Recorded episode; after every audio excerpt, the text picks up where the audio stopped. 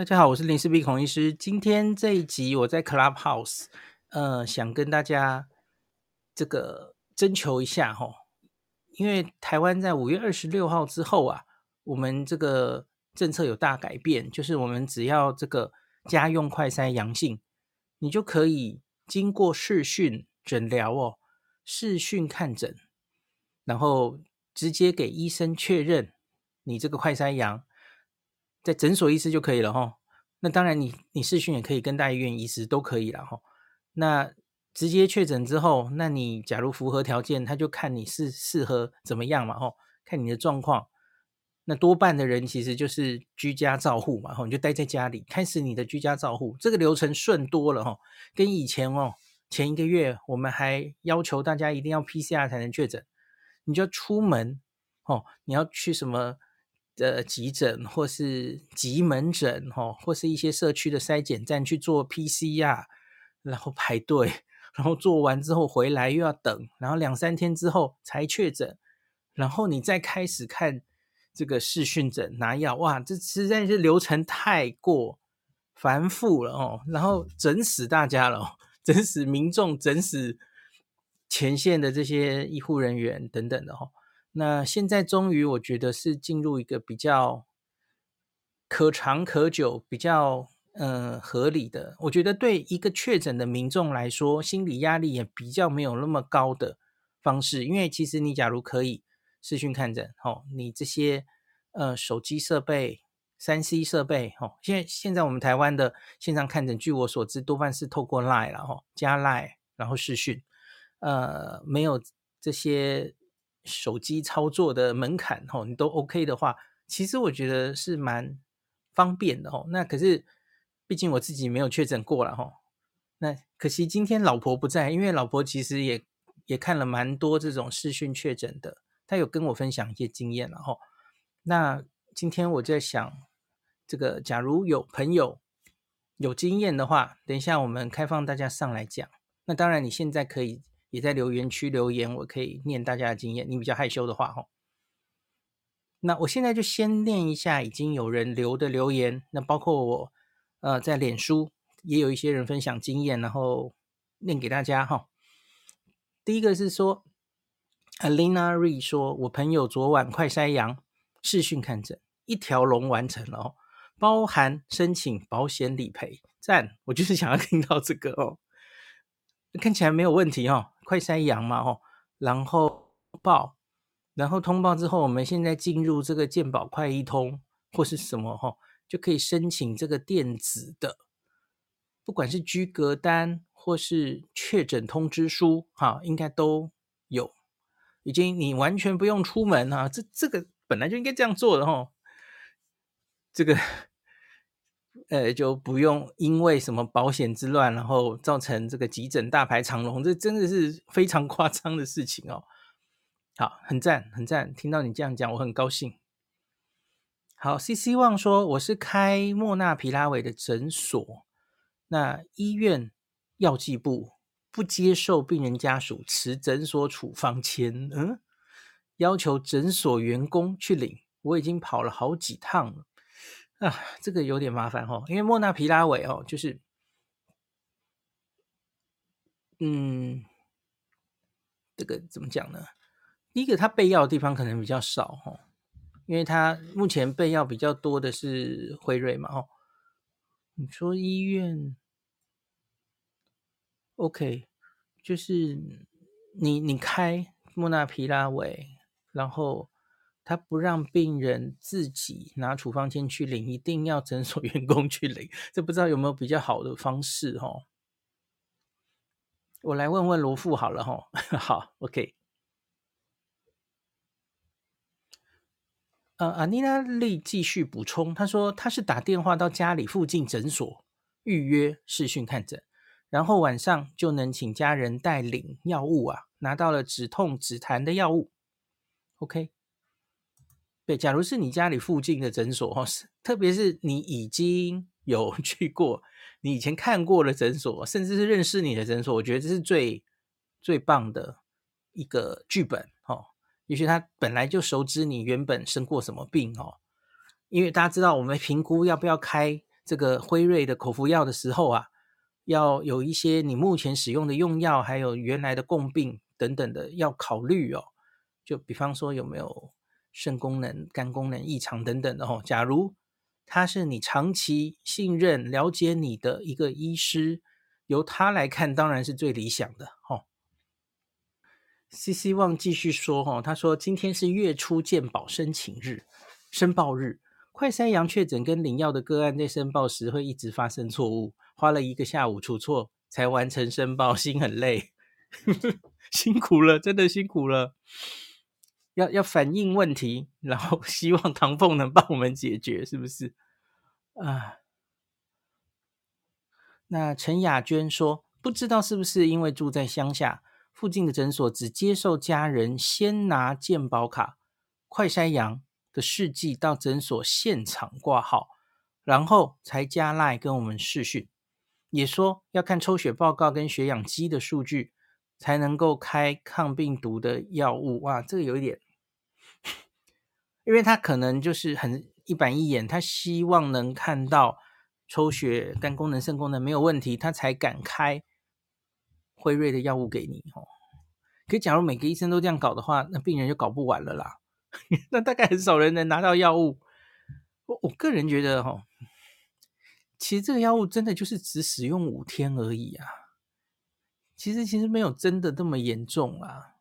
嗯，因为因为可是你知道啊，抗病毒药物这个药物，因为因为我们就卫教就跟大家说，有那么多药物交互作用嘛，哦，药物交互作用。那所以你要一个平常就是只是感看感冒的开业医。开这个药，其实老实说，他没有那么多经验，所以他难免可能会偏保守哈。我觉得大家也要呃给医医师一些嗯、体谅吧。然后呢，这毕竟这是一个 EUA 的药了哦，那它长期到底使用会不会有什么样的副作用？其实我们目前资料也还没有非常确认哦，所以。医生会保守，可能也可以，呃，可以想象了哦。那另外，我我我岔题讲一个，昨天有人传讯给我的，他说他的爸爸妈妈，呃，最近都确诊，那都是有重症风险因子的，所以爸爸视讯看诊很顺利的拿到辉瑞的药就开始吃了哦。那可是妈妈他们两个是看不同的诊所，而妈妈遇到的那个医生。就问了他的症状，然后说你是轻症，所以你不用吃药。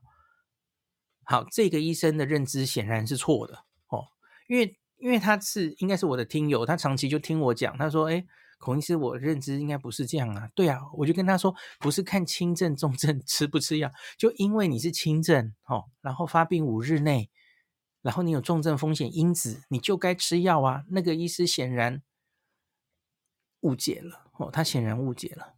那可是我要跟大家讲，其实就是，呃，就是不是每一个医生都这么用功，那么了解这些药了哈。那是我的话，我可以建议，我给你的建议是哦，因为因为其实你们在试训诊对吧？那其实你这时候就可以，因为你们应该在赖嘛，你就直接丢给他呀，哦，比方说丢给一个不管是什么新闻报道或是什么样的东西，或是。啊，我写一篇给他大家好了吼，就是明明就是使用的条件是那样，你就跟医师请教哦。明明应该，或者说你说我听这个林氏璧孔医师，或者是你说听黄聪宁啊，随便啦，听比较有名有名的人说哈，说我应该是可以给药的哦，就跟医师再提醒一下哦。我觉得有些医师完全误解了，没办法哦。没有，没有人有那么多时间整天在看 paper，然后研究这些东西的哦。是啊，就也许他是一个耳鼻喉科医师，你能期待多多高哦？我我没有贬义耳鼻喉科的意思，就是医生可能很忙，他也没有很了解这些事情。哦，那你提醒他一下哦。啊，对了，其实就丢那一张罗富秀给大家说的用药的那个图就好了，这最清楚啊，不要丢文章了哈、哦。就丢那个图哦，你救救那个医生吧。那个上面就明显有写啊，他使用的条件就是五天之内嘛。那轻症还是轻症，你到重症的时候，你反而不需要用这个药了。他完全误解了哦，这个就是要在轻症的时候，然后把病毒压下去，他才能有效的防止后续变成重症住院跟死亡。那个医师完全误解哦，提醒他一下，然后你就指我符合哪些重症因子啊？轻症呢、啊？完全没有错啊，医生你错了啊！不要讲这句了，医生参考一下罗富说的。OK。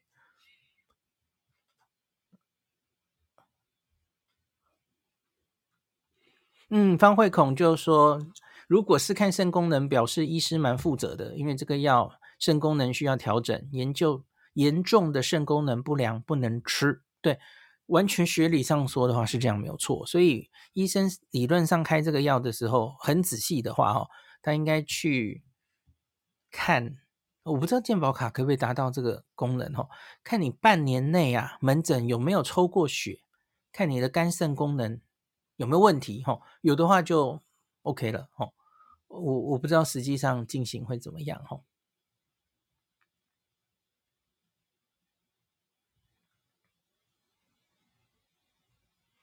嗯，Wiki 说，NHK 新闻说，日本新冠开始到四月二十二日，一共有四例死亡。对，那所以四月底的那个立木县的女生是第五例，后来还有一个第六例，所以总共六例。没有错。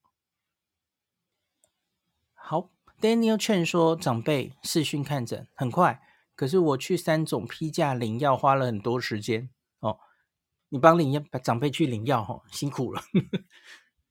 至少不要长辈自己去哈、哦。OK，有有人能帮忙领药 OK，可是好像有人反映哈、哦，就是一定要。朋友或是家人帮忙领药哈，假如有长辈他完全没有人可以找，会不会有这种人？那可能要依医疗依赖送药到府，理论上有这个服务嘛哈。可是我看有人留言说，那个他看的诊所说太忙了，所以没有人力去送药到府哈，这就比较麻烦了哈。那 Ruby 卡库说，哥哥去车来素的 PCR，那。隔天开始有症状，傍晚才临时找家里附近的诊所打电话加 Line 等医师打来看诊完，十分钟之后家人就可以去帮忙拿药哦，那还蛮快的哈、哦。拿药的时候还一直叮咛药袋不要丢，保险可能会要求哦，就是治疗嘛哈、哦，有确诊然后有所治疗，保险才会给付什么的哈、哦。那诊所不会再补发。他开的只是一般止咳、消炎、退烧的止痛药，这样子哦。那 Daniel Chen 说，家里长辈上周快筛阳，用健康益友那个，然后到三总的视讯看诊，确诊之后医师开药 Paxlovid。OK，哦，他不要上台，好，OK。Martin Lin 说，家人上周末快筛阳。先查视讯问诊诊所哈，那电话挂号好像很多都是这个顺顺位嘛哦，就先打电话挂号，然后加赖传快筛加健保卡的照片，过了几十分钟诊所回电确认快筛，顺便问症状加开药哦，再请家人领药，然后诊所就通报通报，然后隔天填自主回报。在一天收到了电子隔离书，哦，那看起来还蛮顺畅的嘛，哦，目前居隔中，很好，我觉得这个整个流程有走顺，哈、哦。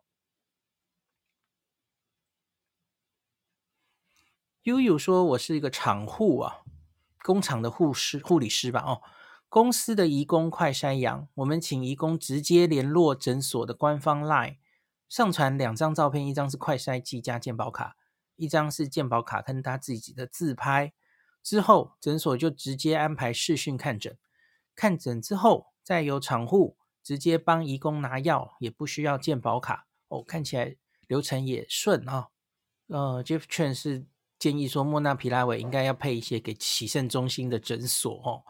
那对啊，等到我们进货更多，我觉得应该可以做到这件事吧哦。嗯，U 心劝说五月二十号他进行过了视讯看诊部分，我、这是蛮早期的时候哈。健康益友跟远距医疗的 APP 实在有待加强，医院跟诊所实在太少，就在在那个健康益友里面的 APP 里面的诊所太少哦。这个好像指挥中心也有提醒大家哦，他说自己找熟识的诊所医院可能比较快哈。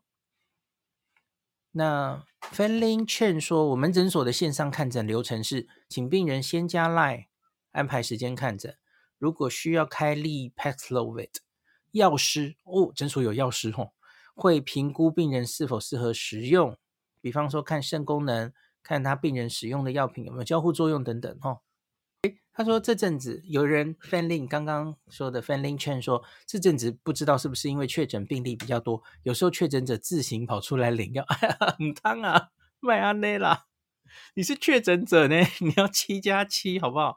不要自己拿药，你总有没有亲戚，没有家人，也有朋友吧？请朋友帮忙你啦，哦，请请大家注意哦。这里到目前为止好像没有人分享到诊所实际看诊哦，因为不是每个人都会用 Line，会这这样子。我们刚刚说的每一个流程几乎都是线上看诊，对不对？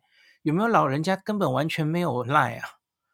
可能会遇到问题哦，身边也没有人可以教他或怎么样，所以。好像还是得要维持，有部分是要亲自去嘛。这个我们上次有说记者会，有些地方记者会有提到是，那你还是电话先预约，然后你要跟他说你是快筛阳，你要去看，然后他会跟你预约时间来的时间，然后你进入诊所的动线可能要跟别人分开，会有这种细节的事情哈，还是可以现场去确诊的啦哈。拿着你的快筛的阳性的那个检查结果哦，现场自己去看诊。那这种去的时候，其实就跟我们之前快筛阳去做 PCR 都一样嘛哦，就是你你不要坐大众交通运输工具，可以家人开车载你去，这是 OK 的哦，就是大家都戴口罩这样子哈。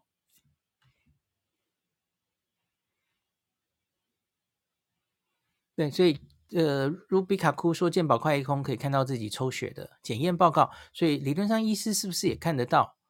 这个理论上，我觉得这个哈，大家知道，既然现在房里的大家知道这件事，你其实就可以加速看诊的流程。你可以主动跟医师说：“哎，我我什么时候看看过诊，抽过血哈，肾功能哈，肌氨酸零点七哦，肾功能是正常的哦，肝功能也正常。哦，你你可以直接跟。”意思说：“哈，加速这个整个看诊的流程。”哈，阿摸爱摸说，他目前快筛阴性，可是有发烧的症状，无法到医院 PCR。接说以快筛阳性为主，这样是正确的吗？要如何与医疗人员沟通？嗯。我们现在应该没有完全说一定要快筛阳性才能去做 PCR，没有。我上一集有跟大家分享，有六个还是可以去做 PCR 的过程，呃的的状况哦。其实我们现在就是比较担心会不会有快筛阴性的问题，因为你终究是自己做快筛哈。第一个，你你可能采取检体不够准确嘛哈，一般人的操作哈，当然。鼻孔不不不敢戳太深，太难过了哈，所以你取取到的病毒量就不够高，或是快筛本身本来就有这个敏感性的问题嘛哦，那像是今天吵得沸沸扬扬的哈，那个口水快筛它是要 CT 值二十三以下，病毒量够高才验得到哦，你二十三到三十都验不到啊哦，那所以快筛阴当然不一定就一定是没有确诊嘛哦，那我有跟大家讲过嘛吼，假如。你是有嗯重症风险因子的人，那我建议你，然后症状又很很像哦，其实现在台湾在流行的病几乎 就只有 COVID-19，其他的病几乎都消失了，好不好？哦，所以你还可以一个大人可以发烧，我觉得你很大的几率是 COVID-19 了。那特别啊，假如你是有接触史的，你身边很确认有确诊者。最近有在呼吸道症状，我觉得你八九不离十就是 COVID，所以你还是很想确诊。那你我刚刚说的前提是你有重症风险因子嘛，所以你应该要确诊，赶快拿到药，那那我觉得你是可以去，现在还没有完全收掉嘛，对不对？那些原来做 PCR 的车来数什么没有收掉啊？阿中说暂时不会收掉，哦，虽然现在需求已经减低了，可是还是可以去做啊，哦，我相信他们不会拒绝你的，你就直接跟他说，哎，我我这个呃，我旁边的人确诊了，哦，那我我发烧了两天了，虽然我阴性。嗯、可是我觉得我很可能是他不会拒绝你的啦。我们现在省出这些 PCR 的量能，就是要在这种时候做的啊。吼，那可是吼，那当然，假如你是没有重症风险因子的人，你没有拿药的问题，那可是，比方说你心里想的是，呃，我因为我有保险嘛，所以我还是要确诊，可以啊，我觉得也没有什么不行的，你就去呀，吼，对啊，我我觉得。真的有担心，然后很怕传染给别人，你想要赶快确确定是不是？我觉得 PCR 还是可以去做的啊，完全没有问题的哦。好，假如医护人员就是不给你做，传罗富的图嘿，一样啊，指挥中心自己说的啊，有六个情形哦，再去找那个图，六个情形是还是可以做 PCR 的，其中一个就是哦，医护人员或者都觉得有必要的话，还是可以做啊，没有说不行。好，方慧孔说，我药师学长碰过好几个快筛阳本人来领药的，我老婆小黎也有，说什么带着小孩来看病哦，然后说，哎，小孩有症状或怎么样，然后想检查，然后说他有接触，老婆就天真烂漫的问他说，那他有接触接触确诊者吗？然后妈妈就说，默默的说，就是我啊。大惊失色，呃，对，他就是今天刚确诊，哦，还在传染期内。诶，怎么会这样？OK，好，明笑分析，呃，分享家中长辈七十岁确诊，是亲人去诊所拿健保卡去现场挂号，那诊所视讯问诊，哦，他有家人可以帮忙哦。那直接拿到了抗病毒药，可是医生说啊，轻症不用吃，等有症状再吃。嗯嗯，这什么东西？那、所以这是一个无症状感染者，是不是？OK，好。那居隔期间诊所会每天要回传血氧跟体温给诊所，哎，这很赞呢。吼，诊所会关心，但目前已经隔离完。还没有收到居隔通知，你是因为是不是因为在人很多的新北哈？所以我看你的这个描述是，这是不是一个无症状感染者？嗯哼，因为你说等有症状再吃嘛，吼，嗯，可是只要有任何症状，我觉得应该都要吃，诶，嗯，而且。这个该怎么讲呢？假如我们很确定它是一个新感染的哦，我不知道现在报告看不看得到。哎，刚刚有没有提到 CT 值啊？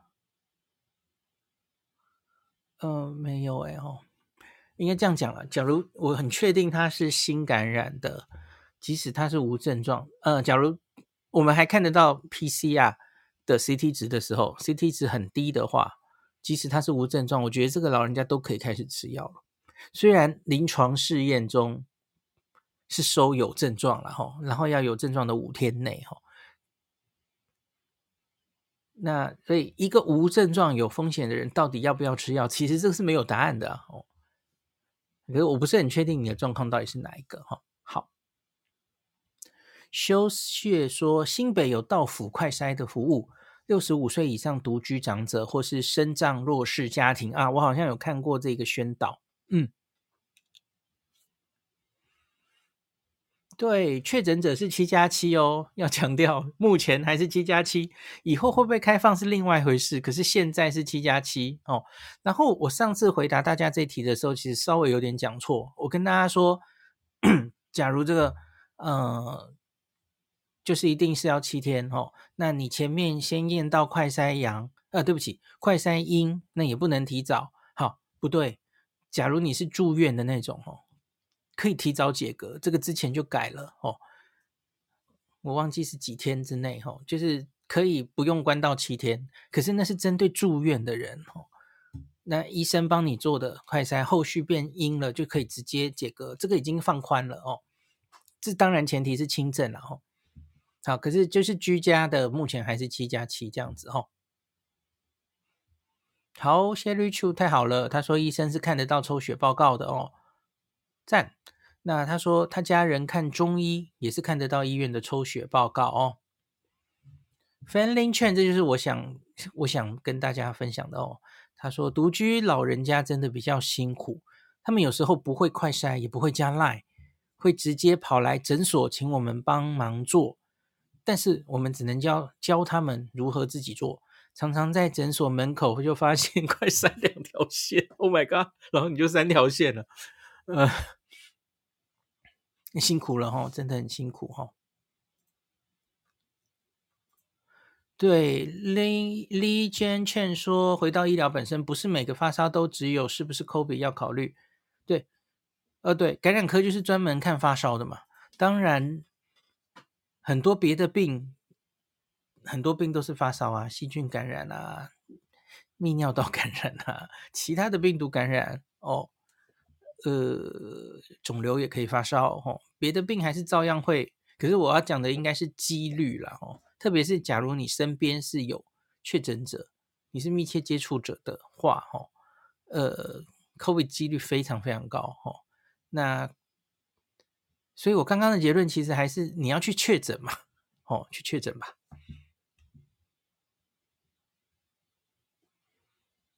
呃，休学继续补充，独居的老人或身障者啊，打电话申请后会有团队到府协助快筛、投药。跟后续照顾啊，可我们要如何传递消息给独居的老人？要怎么接触给他们？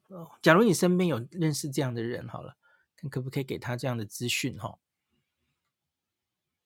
那新北市的卫生局官网上有视讯诊所的名单，上面有清楚写明说，有提供判定快筛阳及确诊的视讯门诊。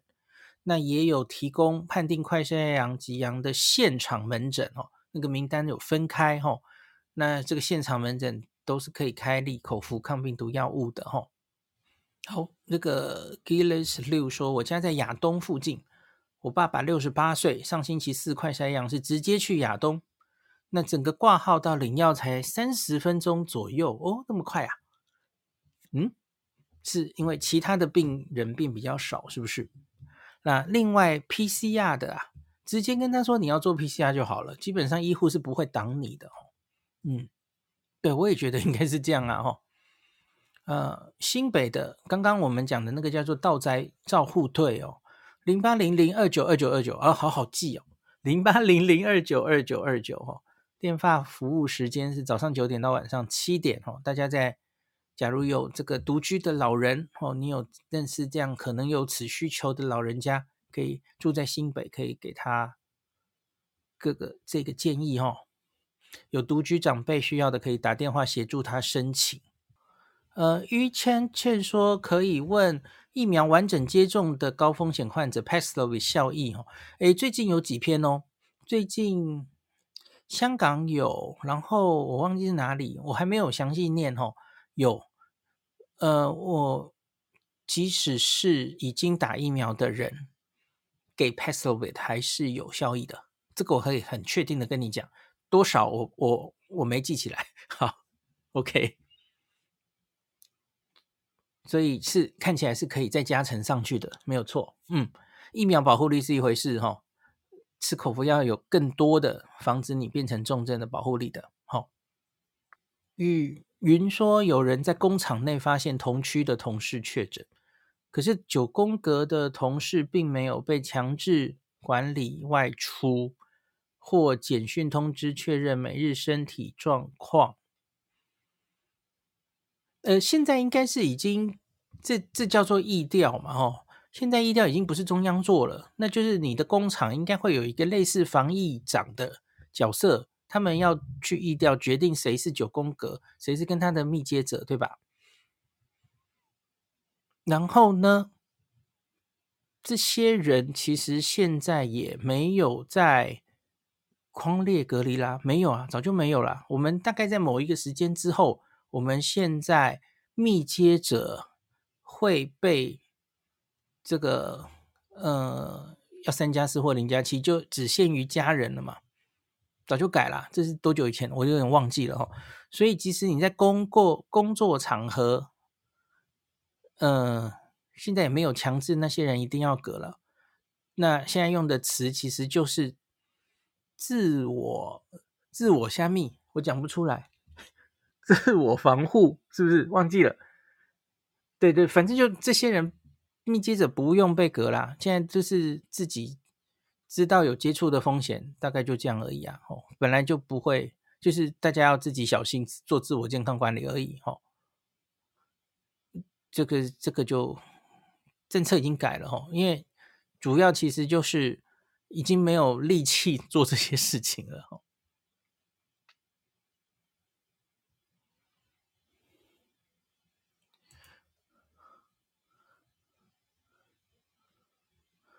呃，这边应该已经，呃，等一下哦，Danny Chen，Daniel Chen 说，我自己去中正纪念堂的车来速只花不到二十分钟，我还是在车道上才 网络预约哦，这么好哦，那那还蛮快的哦，好像是中正纪念堂车来说第一天哦，第一天，OK，好。呃，Clubhouse 这边好像已经看完了，那我现在转去脸书，然后我们最后再看有没有人要举手上来讲哦。假如已经有类似状况的，其实不一定要上来讲了哦。我不知道会多少人来，我看一下大家在脸书分享的案例哈。嗯，Wenny Lin 说视讯看诊对于高年龄层真的是比较不友善。我遇到的状况就是高年龄确诊，可是他不会用视讯连线，通报规定不清楚，呃，他不知道应该要在快筛盘上写名字、日期，哈、那没有同住家人可以协助，就是我们刚刚讲的独居老人，哈、还有健保快易通的审核要门号申请者，很多高年龄层可能根本没有手机呀、他说他还在想办法如何帮他们申请。希望能够针对高龄长辈有一个比较友善的通报跟查询方式，哈。那 Candy 有回他说，我也有遇到类似情形哦，而且长辈已经比一般长者会使用手机，他还是有一些问题会卡住哦。那他说我自己是把先事先联络的医院这个都联络好，哪个时间哪里视讯哪里取药都准备好，哈。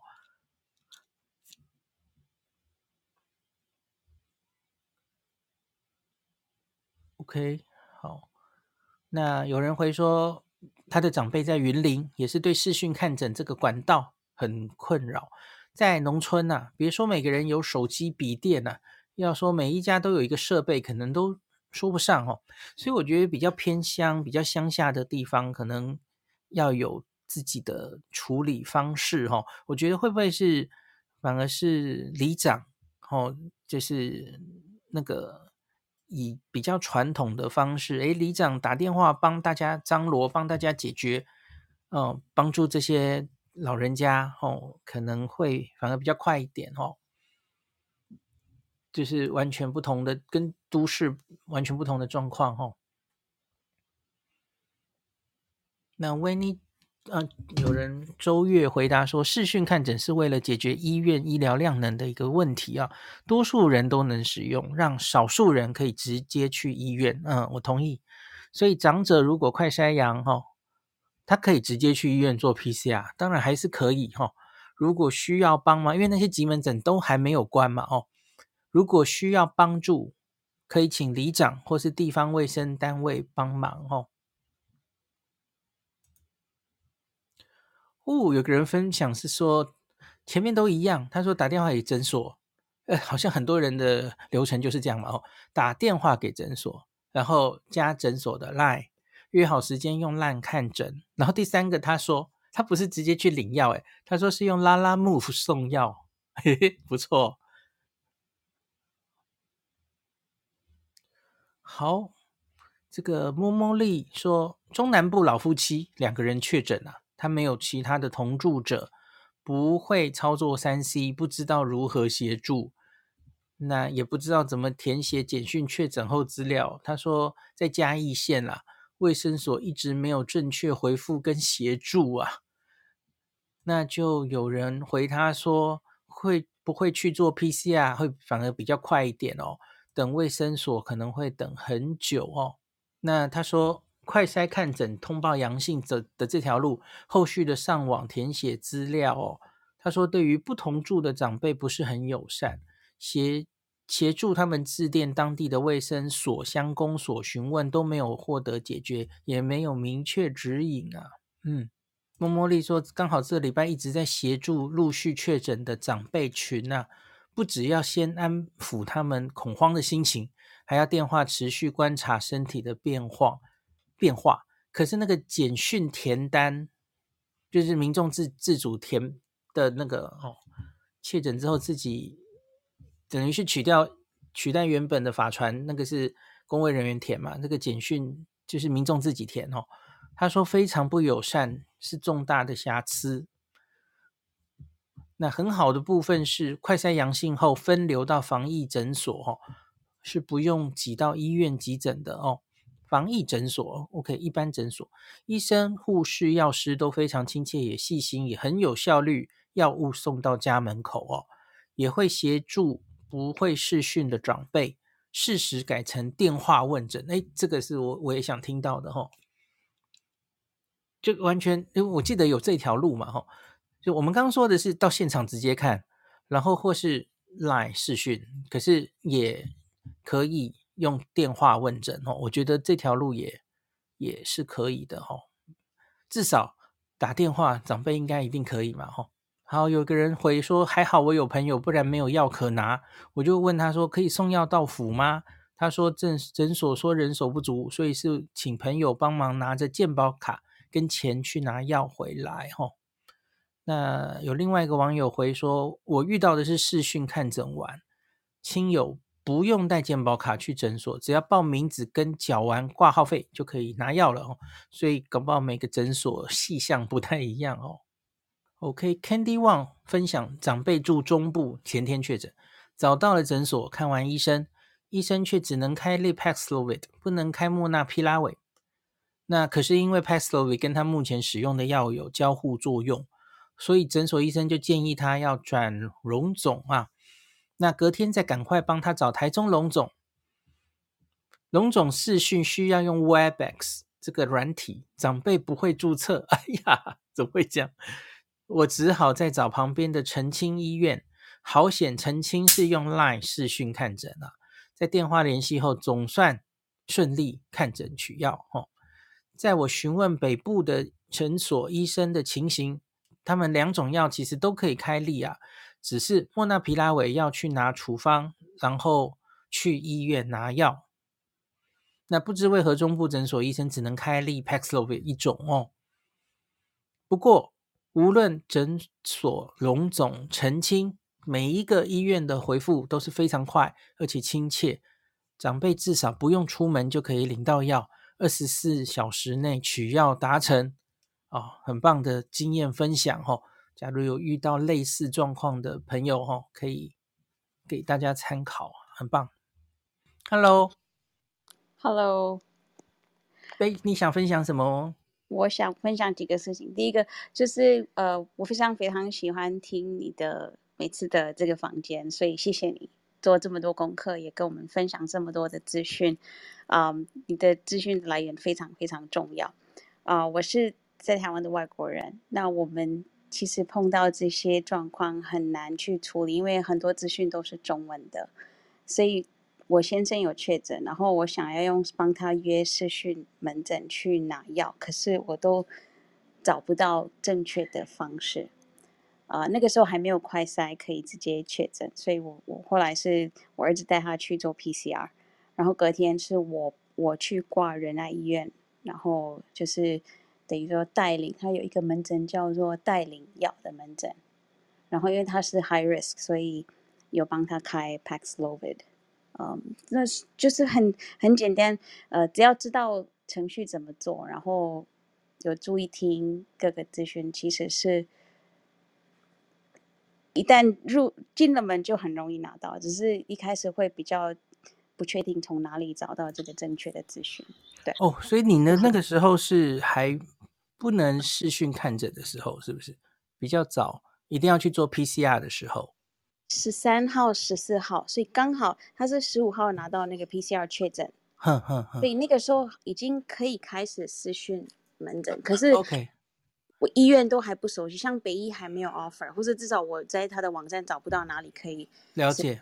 对，对，嗯嗯。然后有一些是线上，比如说呃台北的联医的那些系统的，好像有，可是都说挂满、挂满、挂满。啊，我有听到之前有这个状况，很难挂哦。嗯，对，就是还没有上轨道，整个大家医院也不熟悉，病人也不熟悉，亲戚亲人也不熟悉。嗯嗯嗯嗯，对。感谢，你是印度人吗？是是。你几乎没有口音哎，你为什么中文这么好？在台湾很久了，上一次在那个呃一周刊那边有。嗯，对对对。OK OK，感谢感谢你的分享。谢谢谢谢你。呀。我觉得这一次的疫情，哈，有一件事情台湾改善，就是急速进步，可能就是线上看诊这件事吧。我觉得原本台湾其实没有很强调这个这个东西，哈，呃，医院有这个机制啦，哈，可是其实使用的人比较少。那可是现在经过经此一役，哈，我觉得应该会 越来越。这个大家重视这个东西哈，然后可以让大家不出门就可以拿到药，我觉得还不错。一个外国人的观点，我觉得台湾所有的机制可能有时候会慢一点，可是很快就会嗯办法，就是系统政府这边系统也都会弄好，然后人民的配合度也都非常高，学习能力也也很快，所以真的真的很很佩服。感谢感谢。好像差不多了哈，诶，我做个结尾好了哈。反正今天很高兴就看到有这么多朋友分享这个，主要是线上看诊的整个流程了哈。那我觉得呃，各县市应该越来越上轨道了哈。那个大家听到很多流程，其实就是你先善用 Google 哈，Google 到地方政府的网站，它应该几乎一定会告诉你哦，线上。有能够配合线上问诊，或是线上给药、线上确定快筛阳的诊所，配合的诊所、医院有哪些哦？然后你再去，通常都是先打电话预约嘛，哦，我觉得有些可能也是网上预约吧，哦，那然后就我们多半的医生现在是透过 LINE 跟民众来这个看诊，哦，然后后续就可以直接领药，这些大概都没有问题，哦。那所以我觉得对一个呃确诊的流程，现在是跑得越来越顺畅了哦。那之前提醒大家的嘛吼，你就快筛阳性确定了吼，你就先把这个快筛阳性旁边写上你的名字，写上日期，然后跟你的健保卡一起拍一张哦。然后你加赖的时候，你就可以把照片传给对方哦。那这整个流程，我相信应该都蛮顺畅。